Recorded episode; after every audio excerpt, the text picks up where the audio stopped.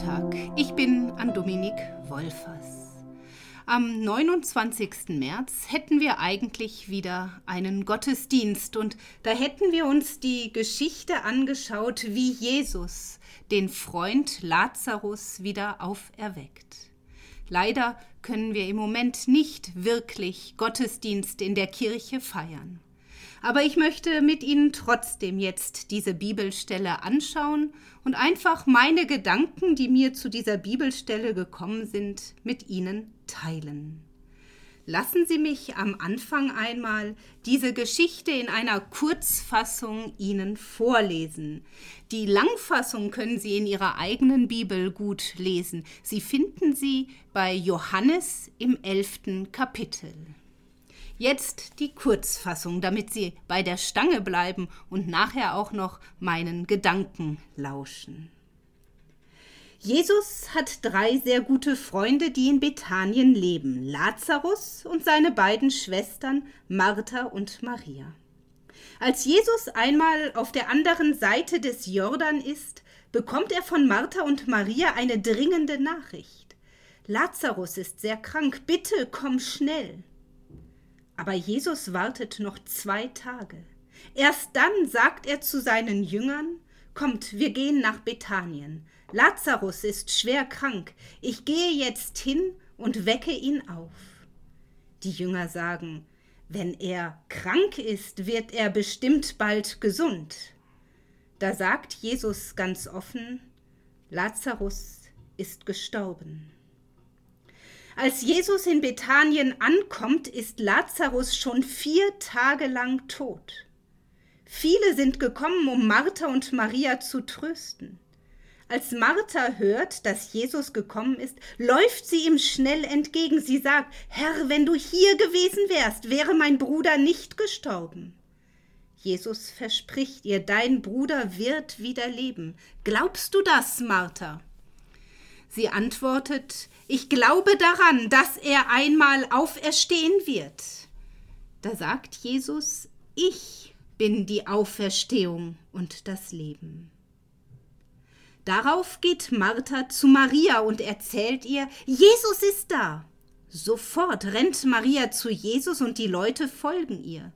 Sie fällt vor ihm auf die Knie und kann einfach nicht aufhören zu weinen. Sie sagt, Herr, wenn du hier gewesen wärst, wäre unser Bruder noch am Leben. Jesus sieht, wie verzweifelt sie ist und fängt auch an zu weinen. Als die Menschen das sehen, sagen sie, er hat Lazarus wirklich lieb gehabt. Aber manche fragen, warum hat er nicht verhindert, dass sein Freund stirbt? Was wird Jesus jetzt tun? Jesus geht zum Grab. Es ist eine Höhle mit einem großen Stein davor. Er befiehlt, rollt den Stein zur Seite. Martha sagt, aber es sind schon vier Tage vergangen, sein Körper riecht bestimmt schon. Der Stein wird trotzdem zur Seite gerollt und Jesus betet. Vater, danke, dass du mich erhörst. Ich weiß, dass du mich immer erhörst. Aber ich bete laut zu dir, damit diese Menschen glauben, dass du mich gesandt hast. Dann ruft er laut Lazarus, komm heraus. Da passiert etwas Unglaubliches. Lazarus kommt aus dem Grab. Er ist noch in Leinentücher gewickelt. Darum sagt Jesus, befreit ihn davon und lasst ihn gehen.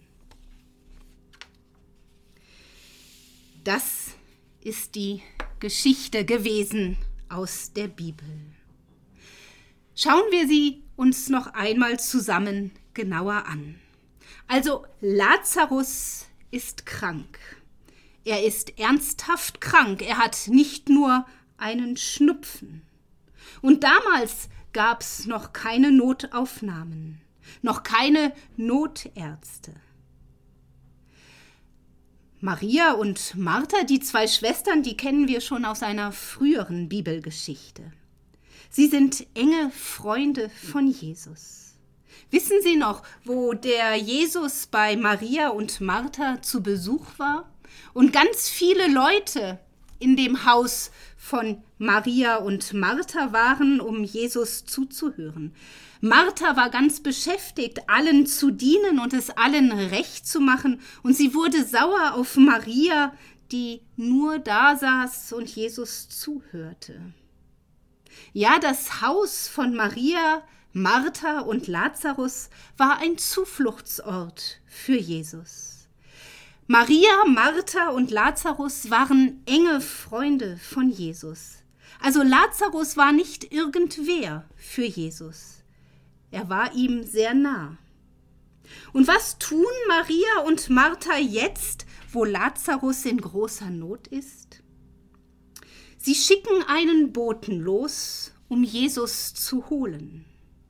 Und dieser Bote, der findet den Jesus auch. Und dann sagt Jesus, als er erfährt, dass Lazarus sein enger Freund schwer krank ist, okay, aber jetzt bleibe ich erst noch zwei Tage hier und dann mache ich mich irgendwann auf den Weg nach Bethanien zum Haus von Maria, Martha und Lazarus. Ich muss sagen, Jesus reagiert nicht immer so, wie ich es erwarten würde.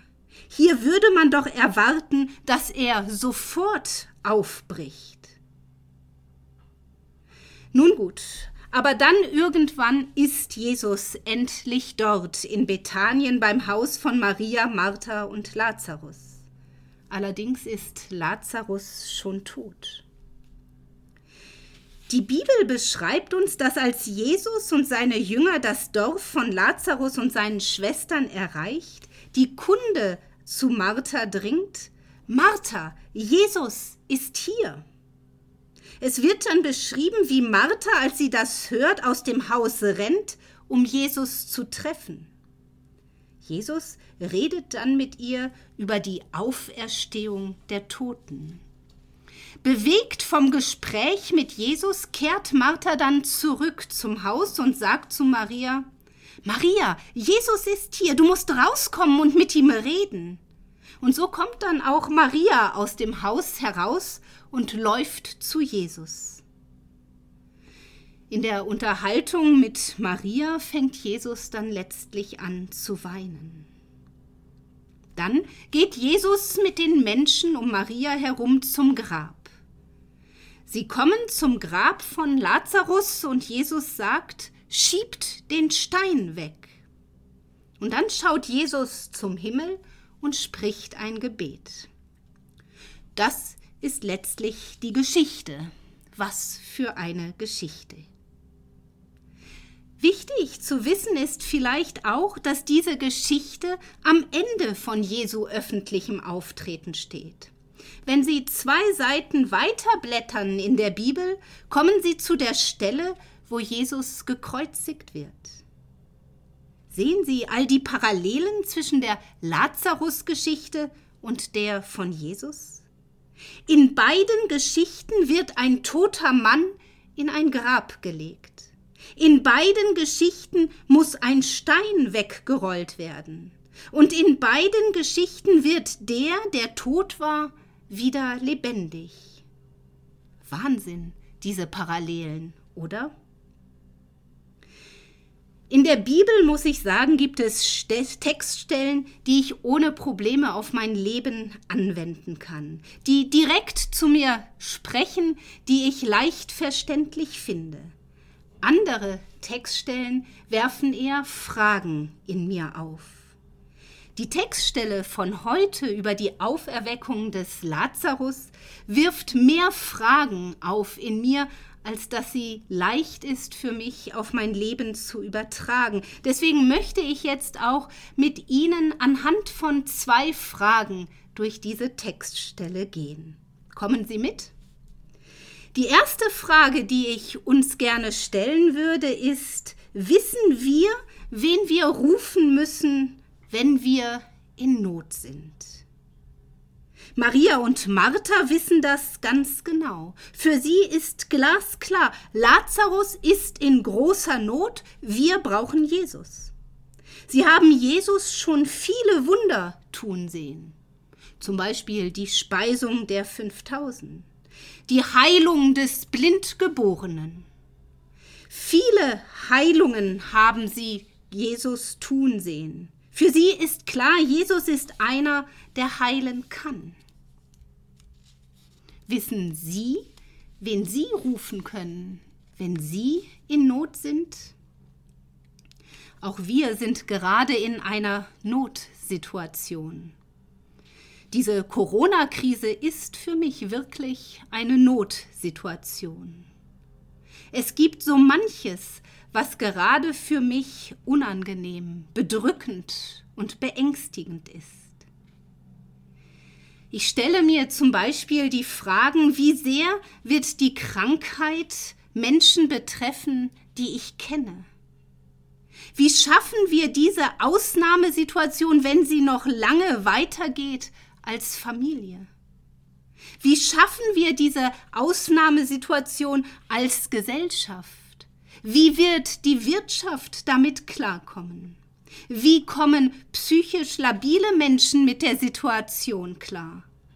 Was machen wir, wenn die häusliche Gewalt zunimmt? Wissen Sie, zu wem Sie rufen, zu wem Sie beten können in dieser Not? Ich habe in meinem Leben immer wieder gespürt, dass Gott in meinem Leben wirkt. Vielleicht haben Sie das auch schon erfahren. Immer wieder habe ich erlebt, wie Gott mich berührt hat und Gebete auf eine wunderbare Art erhört hat. Und so weiß ich, wen ich rufen kann, wenn ich in Not und Sorge bin. Allerdings weiß ich auch, dass Gott nicht alle Gebete so erhört, wie ich mir das wünsche. Und doch spüre ich immer wieder seine Kraft, wenn ich bete. Es gibt mir Halt, wenn ich bete. Die Geschichte von der Auferweckung des Lazarus ist für mich eine riesige Ermunterung zum mutigen Beten. Sie lädt mich ein, Gott wirklich unverblümt um alles zu bitten, was mir auf dem Herzen liegt. Wir dürfen mutig beten, ohne ein Blatt vor den Mund zu nehmen. Es gibt keine Gebete, die zu groß oder unverschämt werden, als dass wir sie nicht beten dürften. Und doch sind wir manchmal enttäuscht. Und so möchte ich jetzt die zweite wichtige Frage stellen. Was machen wir, wenn wir von Gott enttäuscht werden? Es ist eine Tatsache, dass es Enttäuschungen in unserem Leben gibt, oder? Auch in unserem Glaubensleben. Vielleicht sind wir schon einmal von der Kirche enttäuscht worden oder von einem Seelsorger oder einer Seelsorgerin. Und das schmerzt, das tut weh. Und wenn wir noch einen Schritt weitergehen, was machen wir, wenn es Gott selbst ist, der uns enttäuscht hat? Wie kommen wir über diese Enttäuschung dann hinweg? Maria und Martha aus unserer heutigen Bibelgeschichte müssen auch schrecklich enttäuscht gewesen sein. Von Jesus, von Gott. Sie wussten, wen sie rufen mussten, als Lazarus so schwer krank war. Sie haben mutig gebeten, gebetet, voll Vertrauen. Sie haben einen Boten losgeschickt zu dem, in den sie Vertrauen hatten. Und dann kommt Jesus nicht. Er macht sich nicht sofort auf den Weg zu ihnen. Können Sie die Enttäuschung in Marias und Marthas Stimme hören, wenn sie Jesus zurufen, Wo warst du? Haben Sie diese Frage auch schon mal an Gott gerichtet? Wenn ich ehrlich bin, geht sie mir jetzt während der Corona-Krise sogar öfter durch den Kopf. Gott, wo warst du? Wo bist du? Gott, schläfst du? Gott, was ist los mit dir? Warum tust du nichts? Und doch weiß ich aus meiner Erfahrung, dass Gott nicht taub ist für meine Nöte. Immer wieder habe ich die Erfahrung gemacht, dass Gott auch in meiner Enttäuschung einen Weg gefunden hat, um zu mir zu sprechen, um zu mir vorzudringen. Gott kennt mich und weiß genau, was ich brauche.